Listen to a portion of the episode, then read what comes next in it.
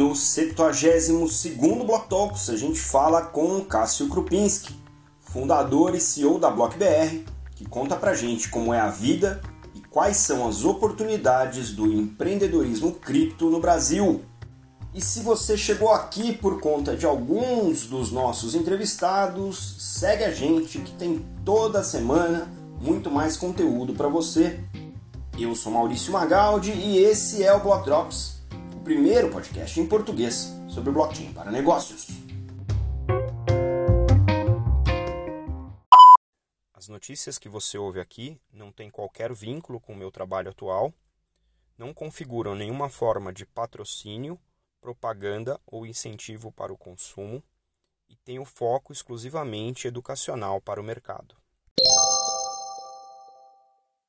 Então, pessoal, eu estou aqui com o Cássio Krupinski, que vai contar para a gente quem ele é e o que ele faz com o blockchain. Cássio, bem-vindo ao Block Talks. Prazer ter você aqui. Obrigado, prazer, obrigado pela oportunidade, Maurício. Muito legal aí participar com você, já acompanhando aí, né, todo o seu seu trabalho que você vem, vem, vem fazendo no Black Talks e, poxa, eu fico admirado com as pessoas que você convida que tem um conteúdo muito relevante aí em em diferentes áreas dentro de blockchain, né, cara? Outro dia mesmo eu estava vendo, é, eu não lembro agora, ou qual era o papo, mas, poxa, sobre DeFi, só que já é uma estrutura completamente DeFi dentro da blockchain, e é muito a nossa área, e aí a gente ficou ouvindo falar sobre é, as possibilidades, enfim, ixi, tem um, muita coisa aí pra gente falar, cara. Bom, eu comecei trabalhando com a família Safra aos 15 anos de idade, 14, 15 anos, é, no Banco Safra mesmo, trabalhei diretamente com, com a família, é, o Moisés Safra, e fiquei lá até os, os 18, 19 anos, quase 19 anos. Saí uh, aos 21, conheci um chinês, esse chinês tra trazia óculos uh, para o Brasil, e abastecia inclusive óculos para Chili Beans, no início da Chili Beans, quando o Caíto Maia tinha apenas uma loja na Galeria Urufino. E esse chinês é, basicamente me chamou para trabalhar com ele, colocou duas malas de óculos na minha mão e falou: sai para vender. E aí eu comecei a rodar São Paulo para tentar fazer a marca dele vender. Deu seis meses, eu entendi o modelo de negócio do cara, eu comecei a comprar os óculos coloridos dele e pedi para um marceneiro fazer um expositor para 10 peças. Montei uma marca chamada Volve Eyewear, que eu tirei o nome de uma junção de um filme de surf que eu estava assistindo durante um final de semana e pedi, fui atrás de mala para mostruário, fui atrás de tudo e basicamente em três meses eu estava com a mala pronta de monstruário com bastante estoque de óculos coloridos e comecei a largar consignação em óticas em São Paulo. Então eu comecei, colocava, engraçado falar isso, eu colocava um óculos pagava 12 dólares a dúzia, colocava por 90 reais e o lojista vendia por 230 a 360. Então eu tinha uma margem muito boa e ali eu comecei a gostar do empreendedorismo porque eu comecei a ver, ver, enxergar valor e resultado, né? Bom, passou isso, fiquei tive a marca até 2000 e, 2002 a 2007. É, não consegui para shopping porque não tinha grana para ir para shopping, então tentei de tudo. E a única maneira que eu poderia ir para shopping era arrumar investidor, só que eu não tinha relacionamento com investidores eu decidi criar uma plataforma é, em 2007 chamada investdornetwork.com, que era um, uma plataforma de anjos investidores que poderiam ajudar empreendedores como eu. Aí eu gostei tanto de empreender na área de tech que eu larguei a plataforma, larguei a marca de óculos, abandonei e que me trazia uma receita muito boa. E e aí, poxa, vi que não ia dar dinheiro à, plataforma de anjos investidores e acabei criando uma primeira rede social de e-commerce no Brasil, a Oxibis, isso em 2008 para 2009. E dentro dela, eu criei um modelo muito parecido que é o Oxibis e o Oxipag. Só que o Oxipag eu criei uma moeda virtual.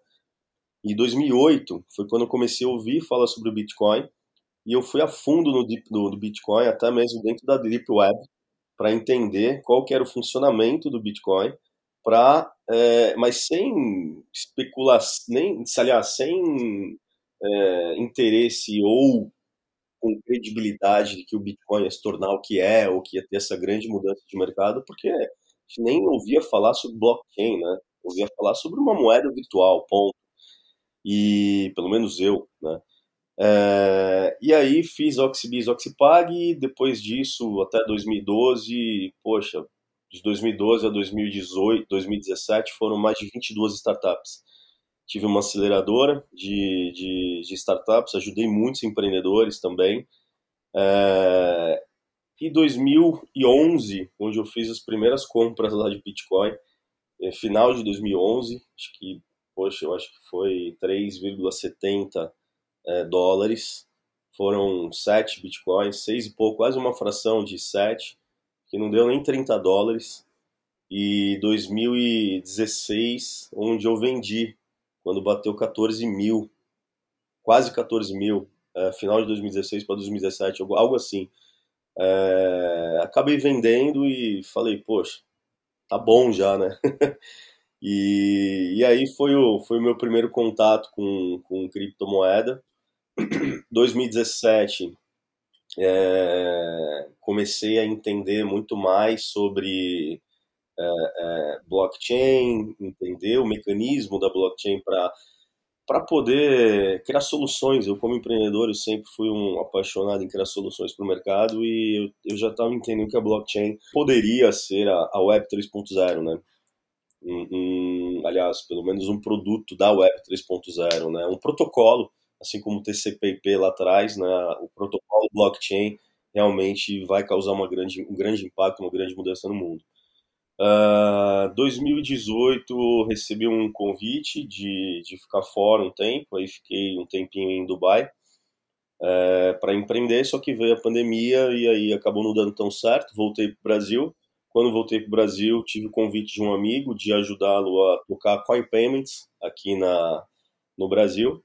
Aí comecei a ajudá-lo como Country Business Manager também. Aí, obviamente, o meu gostei, gosto muito de marketing, então fui, me tornei ali um Country Business Manager da Coin Payments na, no Brasil.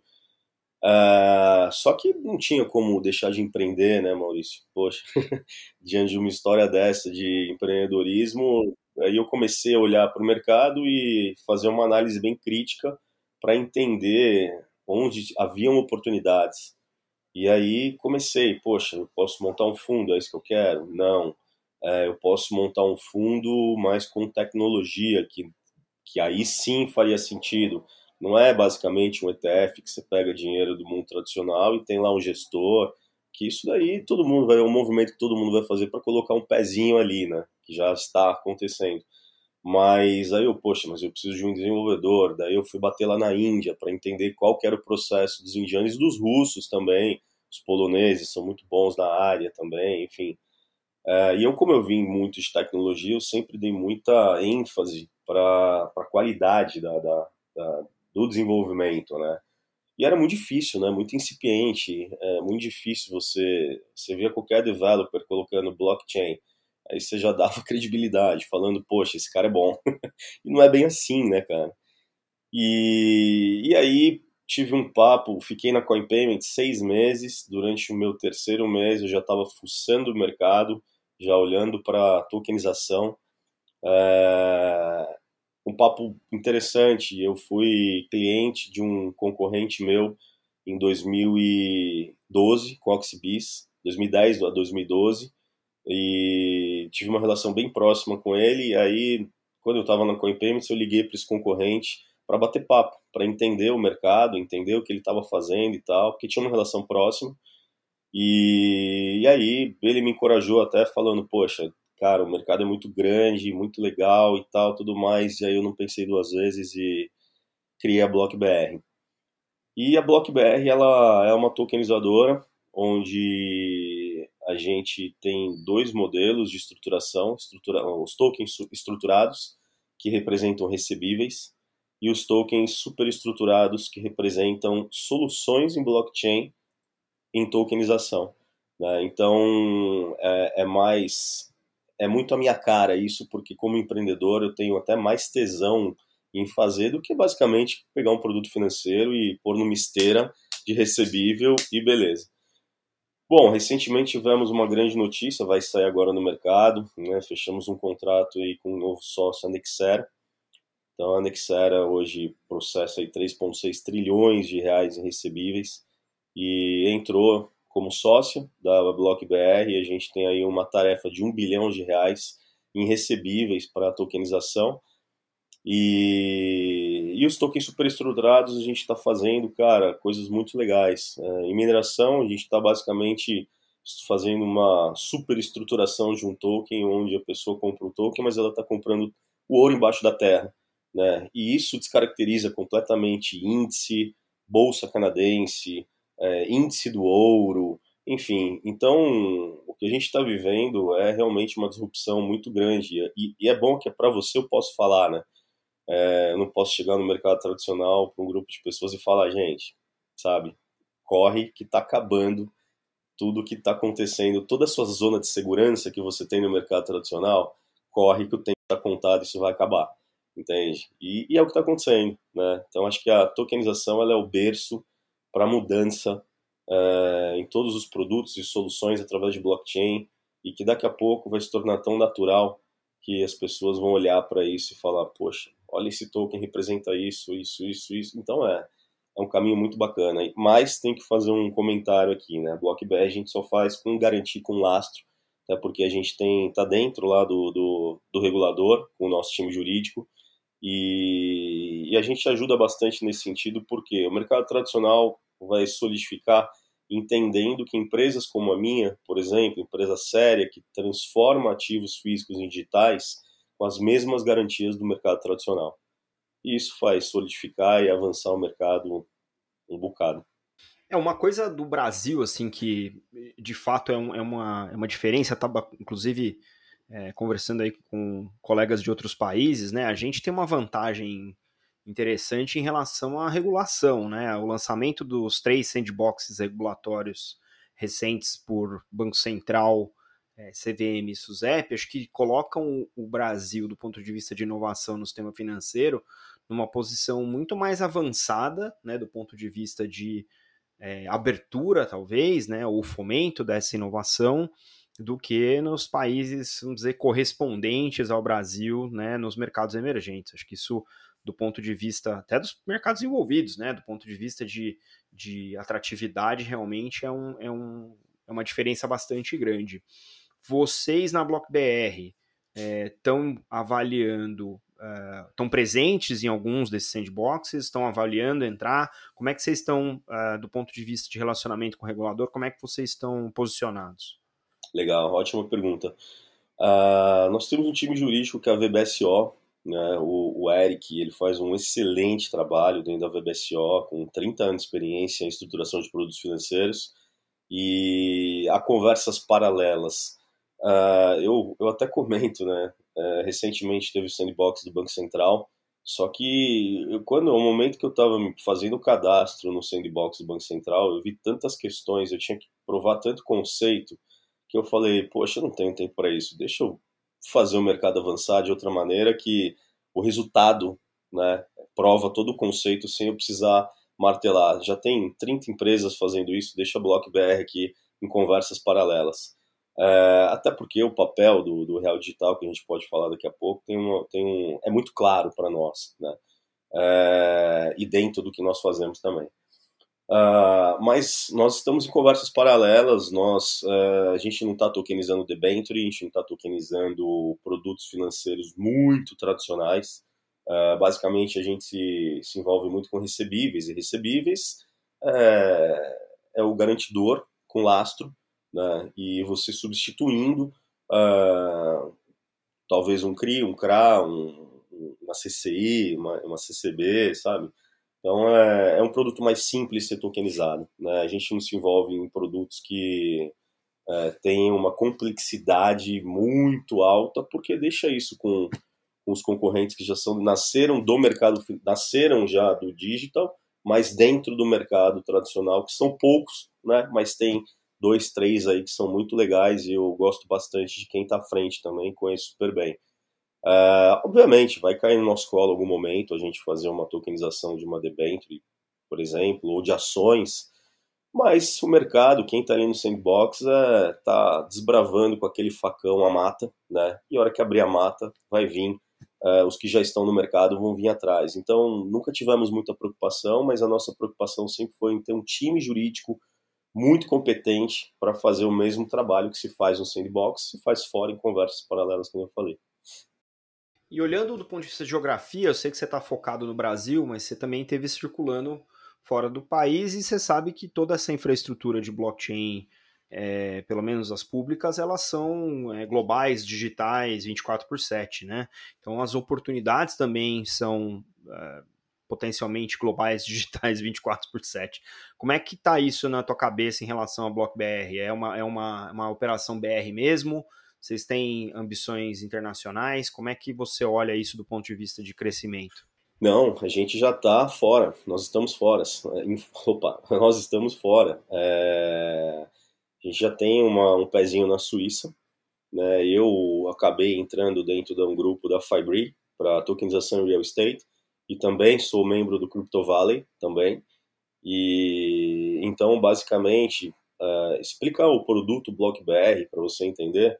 Quando a gente fala em um token estruturado de recebíveis, nós oferecemos esse produto dentro de um marketplace, né? É, e quando a gente fala em um token superestruturado, nós oferecemos uma tecnologia white label para trânsitos de oferta dentro de uma primária, onde esse token ele vai para uma oferta secundária em exchanges parceiras. Quem que são nossos parceiros? Uh, ah, FTX, uh, uh, Bitso, uh, todas menos a Kraken, todas menos a Binance. Tá? A Binance porque entrou num modelo diferente de negócio, onde ela viu uma oportunidade de ganhar dinheiro para listagem, e é muito caro, e não faz muito sentido para nós nem para os nossos clientes, muitas das vezes. Uh, vou dar um exemplo até de um token superestruturado que a gente está fazendo uh, fora da, da, do Brasil. Uh, tem um token, ele representa multipropriedade imobiliária, onde é oferecido frações de casas de luxo com experiências. É, e um resultado desse token abastece, o resultado dessa operação abastece esse token, esse token ele tem um crescimento fora do Brasil e, portanto, ele é, um, um ele é seguro, uh, mas que poderia ser feito no Brasil. E nós optamos em fazer fora justamente por conta da moeda, nossa moeda ser bastante desvalorizada. Né? Então, a captação desse token ajuda a fomentar toda a operação também. Né? E tá, traz segurança também para os reguladores fora e serve como caso de uso para o regulador de dentro. Né? Então, a Suíça, por ser o país mais avançado no que se refere às soluções de tokenização e o universo financeiro em blockchain, uh, a gente acaba usando muito, uh, criando muito produto e muita estrutura uh, super interessante, assim, muito criativa, mas com segurança, né, para se tornar um caso de uso aqui dentro, para poder mostrar para o regulador e falar, olha, isso daqui funciona, o investidor está seguro, o dono do ativo está aqui, as garantias são essas e tudo mais. Então, estamos Estados Unidos, Suíça e Brasil. Muito bom, muito bom. Legal pra caramba isso. E aí, do ponto de vista de ativos mesmo, né? A gente tá falando aí, você falou desse, desse combinado de produto e serviço, né? E, e como que o, a, a, receita de um determinado de uma determinada propriedade ou um ativo volta né, para o investidor e tal, em, em, em, ambiente de serviço até. É, quais são, além desses que você citou, quais são os, os, os, ativos mais tokenizáveis, assim? Qual que é a tua visão do ponto de vista de coisas que ainda não foram tokenizadas? Porque assim, a gente aqui no, no podcast a gente fala, ah, tokenize everything, mas a gente sabe que nem tudo que é passível de ser tokenizado precisa ser tokenizado e tem que fazer um sentido econômico, né, para as coisas. Como é que você vocês na BlockBR estão olhando para isso do ponto de vista, bom, qual que é a próxima fronteira da tokenização? A gente está indo aos poucos, aquilo que é mais óbvio. Tokeniza primeiro, né? Os financeiros estão aí para mostrar isso, né? Mas quais são uh, as tendências? Gostei que você falou de tokenização da experiência. Acho que isso é um negócio legal para explorar um pouco? Poxa, isso é uma pergunta profunda, né, que exige uma resposta profunda também.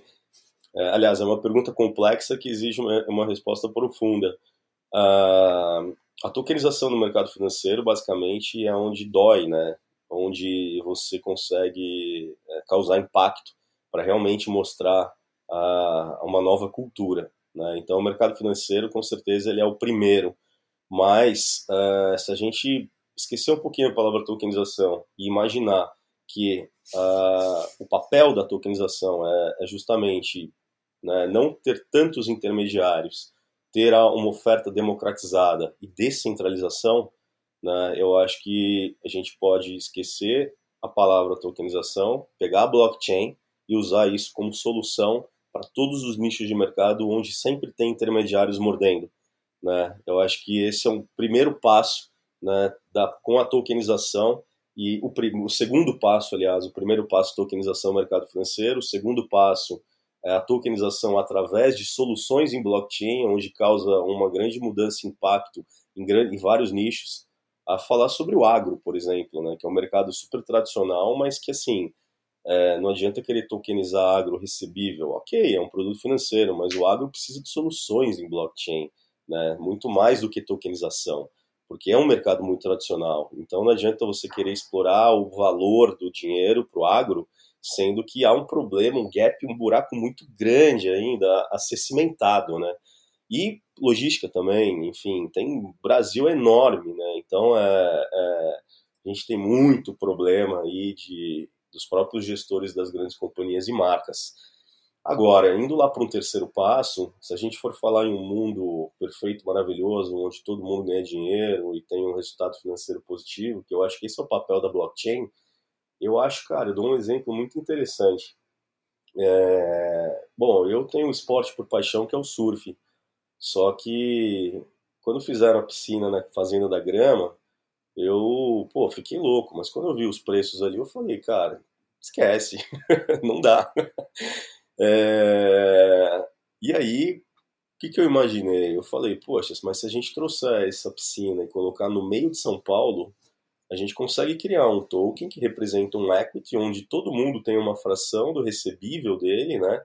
É, do resultado operacional dele, todo mundo sai feliz esse token pode ser um token de governança, pode, pode até ter uma NFT para que você possa surfar à noite, pode até, que é senso de pertencimento, é, pode ter, enfim, tem uma criatividade, tem um, um da tokenização para solução em blockchain, tem um pedaço aqui de distribuição, uma camada onde tem várias, vários, várias oportunidades de criatividade, né, várias modalidades de token, várias modali várias, uh, objeti vários objetivos também uh, em agregar, marketizar, em trazer valor e fazer com que as pessoas tenham mais felicidade na vida através da tokenização. E eu falo, tudo é possível, tudo é possível. Né? Então, poxa, não tem um campo de golfe no meio do centro de São Paulo. Poxa, vamos fazer um campo de golfe tokenizado, então, entende? Vamos fazer projetos de infraestrutura para a cidade sem precisar que o prefeito fique sem que, as pessoas fiquem uh, esperando algo dos políticos, entende? Uh, tudo é possível, entende? Então eu acho que as soluções em blockchain, junto com a tokenização, que traz esse grande impacto e mudança no mercado financeiro, o principal objetivo é um só. Tá? São dois, mas eu coloco um só. Por isso que a gente faz um trabalho muito sério, que é beneficiar o investidor. Tá? Porque um dos pontos principais que me que fez eu como empreendedor querer é, vir com sangue nos olhos na Block BR foi que, cara, explica aí o que, que é um CDB 200% do CDI. Porra, desculpa, né? Já que é papo de bar, vou falar, vai tomar no cu, não dá. Entende? Então, assim, é, porra, não dá. Então, o que, que é? Porra, explica um ETF, uma debênture e tal. Por isso que 95% do mercado tá com dinheiro em poupança e não quer nem saber de fundo e bolsa e tudo mais. Agora explica para uma pessoa, pô, compra o token daquela piscina de onda, mas eu vou poder surfar também? Sim, você vai. Aqui entra um pouquinho no contexto de fan token, né? Que tem lá as experiências, o cara compra o Fantoke para poder mudar a música do estádio, sabe? Se para ele faz sentido, maravilha. Né? Mas se você quiser com, é, é, é, criar mais valor é, de produto financeiro, de retorno financeiro, é, esse é o nosso papel, entendeu? Então eu acho que. Acho não, tenho plena convicção que, é, voltando até um pouquinho no que você falou anteriormente, né? É, o Brasil, ele sempre sofreu com, com a síndrome da cópia né, em todos os sentidos. Né? Pô, funciona nos Estados Unidos? Então traz para o Brasil. Funciona lá? Então traz para cá. Eu acho que é a primeira vez é, na história que nós temos um, um, uma organização financeira muito adequada ao momento que estamos vivendo, dentro do Banco Central, na CVM, no Banco Central, é, na parte de tecnologia, na parte de infraestrutura, enfim. Então o Brasil, ele basicamente, eu acho que cansou de ficar na sombra e deu oportunidade, está dando muita oportunidade para os empreendedores para terem essa que tem essa capacidade de explorar e trazer uma grande mudança. Claro, tenho receios, tenho um pouquinho de medo do que pode acontecer no final do ano, né, cara? Afinal é um ano político, mas eu acho que é um caminho, acho não, tenho plena convicção que é um caminho sem volta e que a evolução do mercado ela está sendo constante, rápida até, é, mas só tem a, a gente só tem a ganhar. Muito bom, muito bom. E é uma pergunta que eu assim faço pro pessoal que vem, que eu sei que às vezes é, é uma não resposta, porque é muito difícil, né? Mas olhando três, seis meses, um ano, talvez dois, assim, especialmente para o mercado brasileiro, que, que, você acha que são as grandes ondas que a gente está é, vendo que vão se formar e que vão realmente transformar né, essa, essa experiência nossa digital? é, nesse período e, e, quais talvez sejam aquelas que a gente não está vendo e que, e que realmente vão pegar a gente de surpresa, vão falar agora tudo mudou porque isso aqui a gente não tinha se ligado em 2022, mas agora em 2024 é assim que a gente faz. Cara, gostei dessa pergunta. Eu tenho uma resposta que eu gosto de, que é na verdade é muito a minha visão. Posso estar errado, tá? Mas como é papo de bar, é, eu posso posso colocar aqui. É, poxa, a tokenização eu consegui explicar, que ficou claro, né, as oportunidades que tem. Eu gosto de passar um pouquinho sobre NFT, chegando até o metaverso e explicando um pouquinho a forma que eu vejo a Web 3.0. Uh, o resumo que eu faço é o seguinte: 95 vem a Netscape, onde traz internet. 2006 vem o Facebook, onde muda as relações humanas, né, tanto o relacionamento como começa a pipocar e-commerce porque tudo se torna muito mais fácil e usual, né? E agora a blockchain é um novo protocolo que basicamente vai é, cortar muita intermediação e trazer uma eficiência muito, muito mais simples, beneficiando pessoas, cidades, pessoas, governos e tudo mais. Uh, dentro disso surgem as NFTs, né? E NFT para mim tá claro que para mim NFT é senso de pertencimento. Né? Então, tudo bem, arte, ok, mas só se tiver uma Sotheby's ali por trás, é, assinando, falando, pô, isso aqui tem valor. Né? O macaquinho do Neymar faz sentido? Talvez faça, por uma rede de Big Brothers e influenciadores, onde um quer aparecer mais que o outro e criar valor é, com esses produtos, falando, eu comprei do Neymar. Só que aquilo pode não valer nada, porque depois do Neymar, se esse cara comprou, depois desse cara, pode ser que não tenha ninguém para comprar, entendeu? Então, assim, é, é, tem que tomar muito cuidado. Então, está muito claro para nós o senso de pertencimento que a NFT traz, né, o objetivo dela. E aí, vamos falar um pouco de metaverso. Né? O metaverso, poxa, a gente tem aí oito metaversos, nove agora, cada um com seu nicho, né, seu respectivo nicho. E eu faço uma analogia do metaverso como se ela fosse uma exchange. Por quê? Eu tenho um filho de 13 anos e o meu filho de 13 anos, quando foi assistir o show do Travis, ele comprou um, uma caneca, uma camiseta dentro do metaverso. E para ele ter comprado, ele usou a stablecoin do metaverso. Só que pensa o seguinte: eu sou uma tokenizadora e eu faço tokens para as big brands também. Se eu faço to um token para uma marca de moda, provavelmente um usuário do metaverso vai ser obrigado a utilizar essa, esse, essa moeda né, dessa marca dentro do metaverso. E depois para parear com a stablecoin do metaverso. Né, e depois trazendo isso para sua carteira para poder fazer o saque, como é no exchange hoje comprando criptomoeda. Então, o que eu acredito é, a gente tem oito aí, oito, nove metaversos, cada um no seu nicho, real estate que veio crescendo bastante, moda muito forte, games acho que é um é o maior, né? E, e serão, serão uh, ambientes que, que basicamente você interage lá dentro para consumo.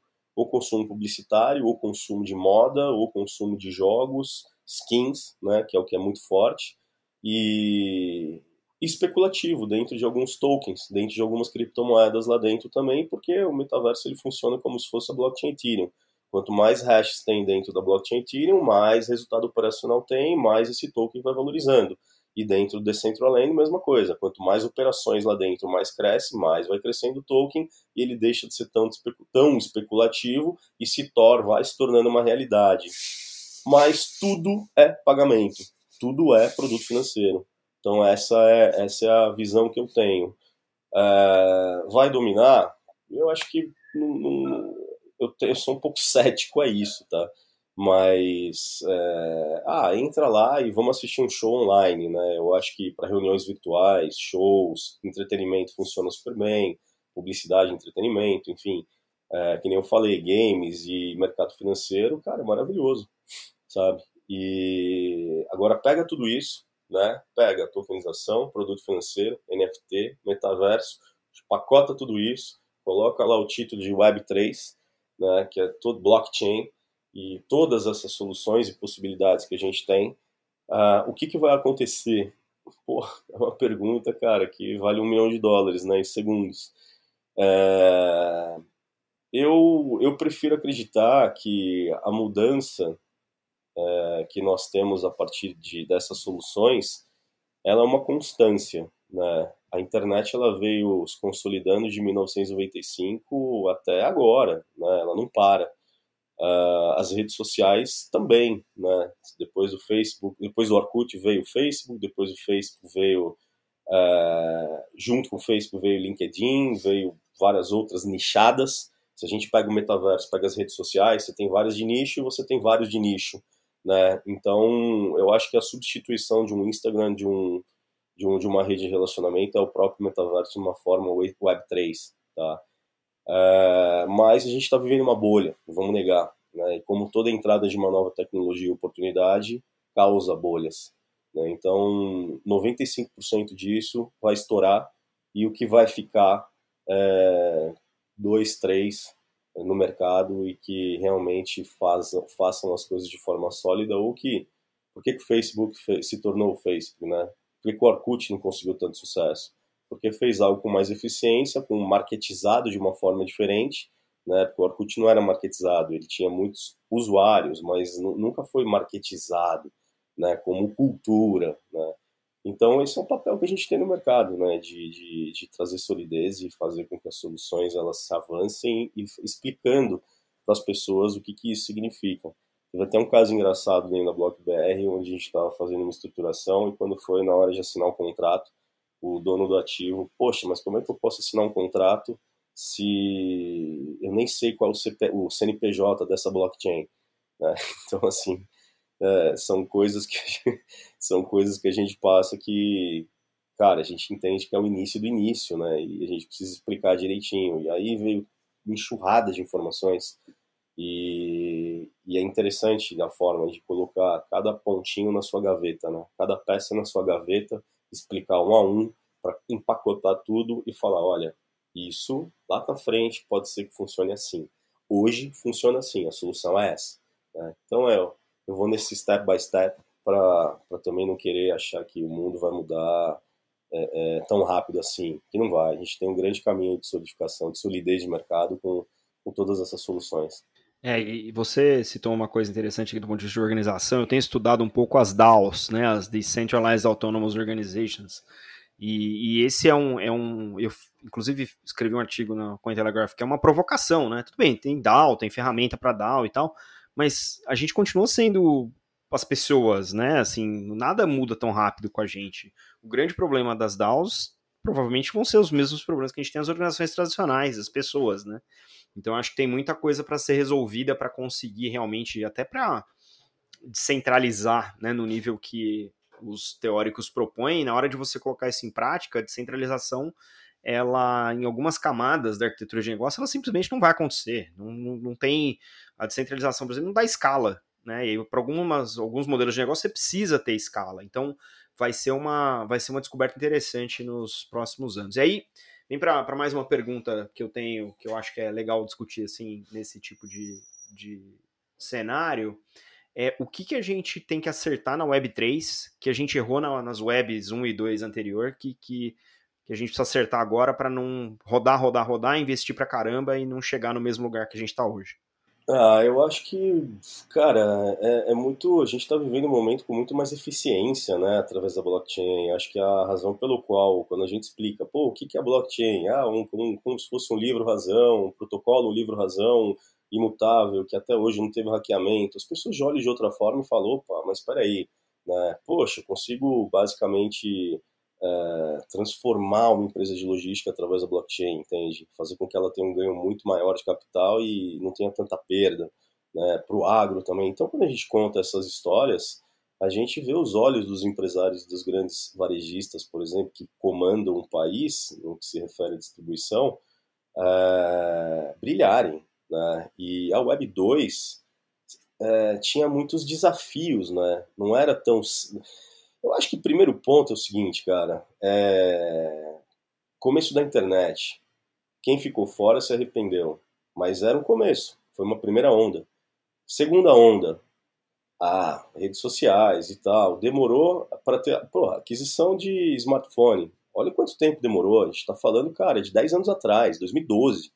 Entende? É muito pouco, cara. E hoje todo mundo, o mundo inteiro tem um smartphone. O cara não tem TV em casa, mas tem um smartphone entende? Então, acho que a, a, aquisição por esses early adopters, cara, ele é muito mais rápida, né? Porque a, a, o aculturamento hoje, por conta também da, da, de Instagram e redes sociais e tudo mais, é muito fácil você estar tá no seu vizinho ali falando que deu certo e não deu. Olha, você vai ficar de fora disso?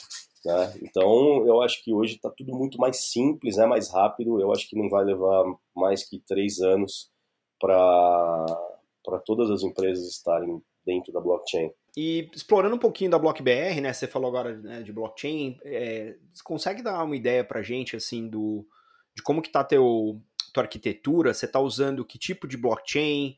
É, como é que você está lidando com a, as, as, mudanças que estão vindo é, pela frente aí? Por exemplo, vocês estão usando Ethereum? Você está acompanhando o que está vindo pelo Ethereum? Como é que você acha que isso melhora impacta de alguma maneira o, o modelo de negócio? Conta um pouco para a gente desse aspecto aí da BlockBR.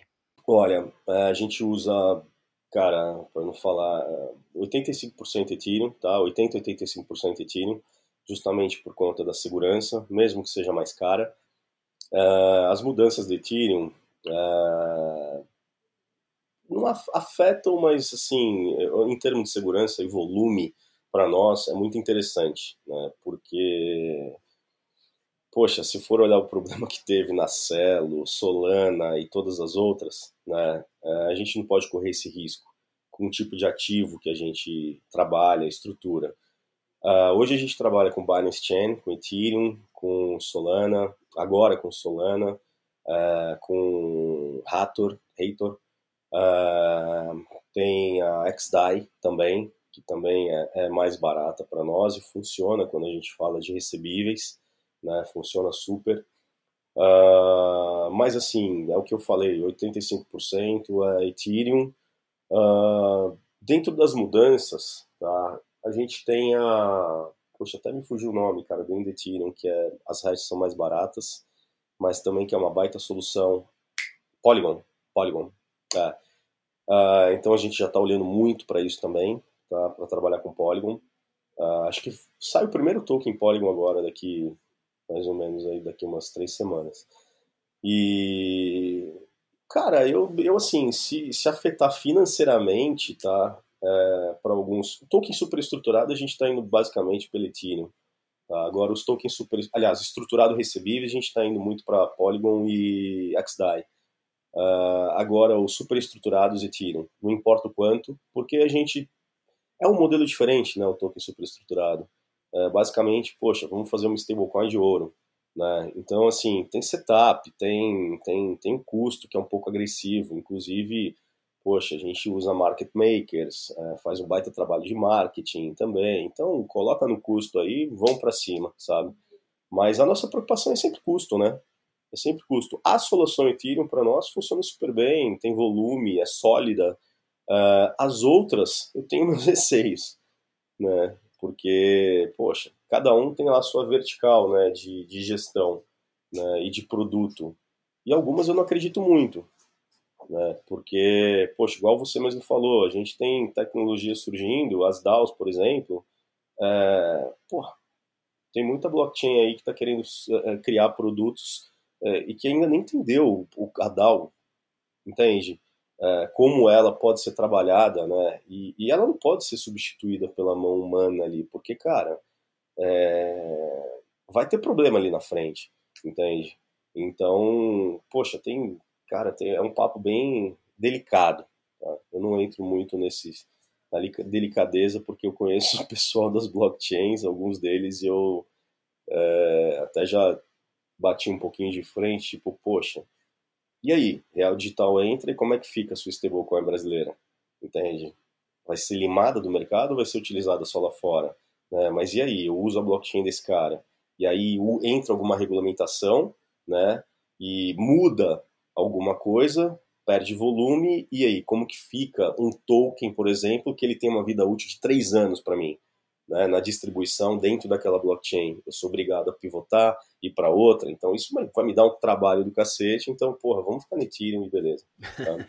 Não, é, acho que tem, tem, o, seu, tem o seu valor, obviamente, né, é, e eu também, assim, olhando o, o, terreno no mercado, não, não acredito que a gente vai ter também um, o tal do winner takes all, acho que não, não é o caso, acho que a gente vai ser um mundo multi-chain, cross-chain, mas acho que a diferença vai ser quem é que fica, né? Qual é a proposta de valor para aqueles ecossistemas que ficam. É, eu tenho acompanhado ah, mais de perto Ethereum, obviamente, mas Solana também, é, Polkadot e Cosmos, que o Cosmos eu acho muito interessante a proposta, porque já nasce nasce multi-chain, né? Então, e interoperável.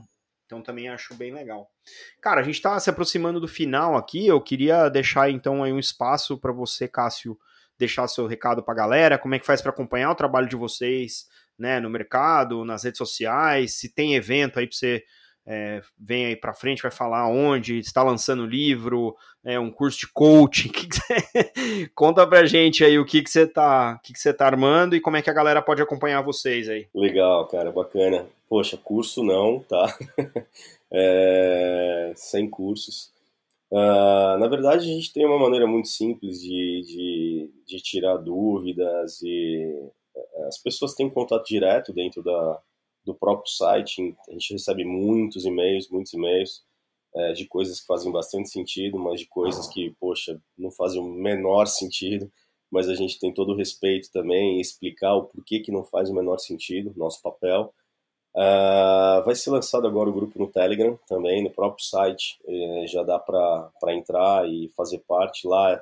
Nós vamos colocar uma vez por semana algumas Uh, alguns áudios também, algumas chamadas para explicar um pouquinho sobre as possibilidades, as soluções em blockchain uh, que nós enxergamos, que estamos trabalhando, enfim, o que isso pode repercutir no mundo e o que pode causar também para as empresas. Uh, o nosso, o nosso blog ele tem dois conteúdos a partir dessa semana agora ele entra com dois conteúdos semanais também Uh, nós focamos muito na operação né, e nem tanto nas redes sociais, porque a rede social, Maurício, ela é basicamente você pegar um print ali, bonitinho, colorido, e falar, ah, tokenização, é isso. Né? E ok, né, a gente cumpre esse papel, mas a gente tem uma relação muito mais humana né, em poder explicar e, e tudo mais. Uh, em 30 dias começamos também uma série de podcasts, né? Então a gente vai, vai fazer alguns papos aí com empresários e com algumas pessoas super interessantes no mercado que vai ser um papo bem legal, bem diferente, porque essa pessoa ela vai trazer um problema e ali durante o podcast a gente vai mostrar uma solução. E papos curtos, né? Nada muito demorado. Então tem várias maneiras de acessar a BlockBR. E-mail, Telegram, uh, blog, ver nossos conteúdos, tem dentro da nossa página também tem um item perguntas frequentes que fala tudo sobre tokenização, tira todas as dúvidas, o que é, como fazer, a gente até ensina como tokenizar, tá? E, e é isso. Então é isso. Muito bom, Cássio. Obrigado aí pelo papo. Gostei de conhecer mais sobre você, sobre a BlockBR. E, meu, as portas estão sempre abertas. Tendo notícia, manda para nós que a gente comenta no Block Drop semanal. A gente fica por aqui então. Um grande abraço. Até a próxima. Tchau, tchau.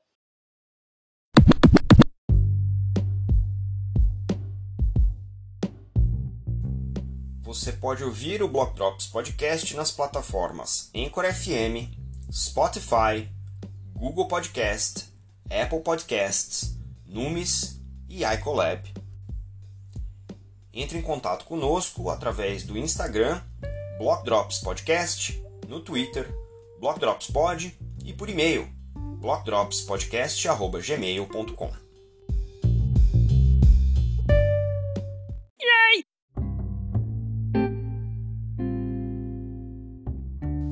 um salve aí para o Cássio, tanto pela trajetória quanto pela paciência com as nossas agendas. Espero que vocês tenham gostado desse papo.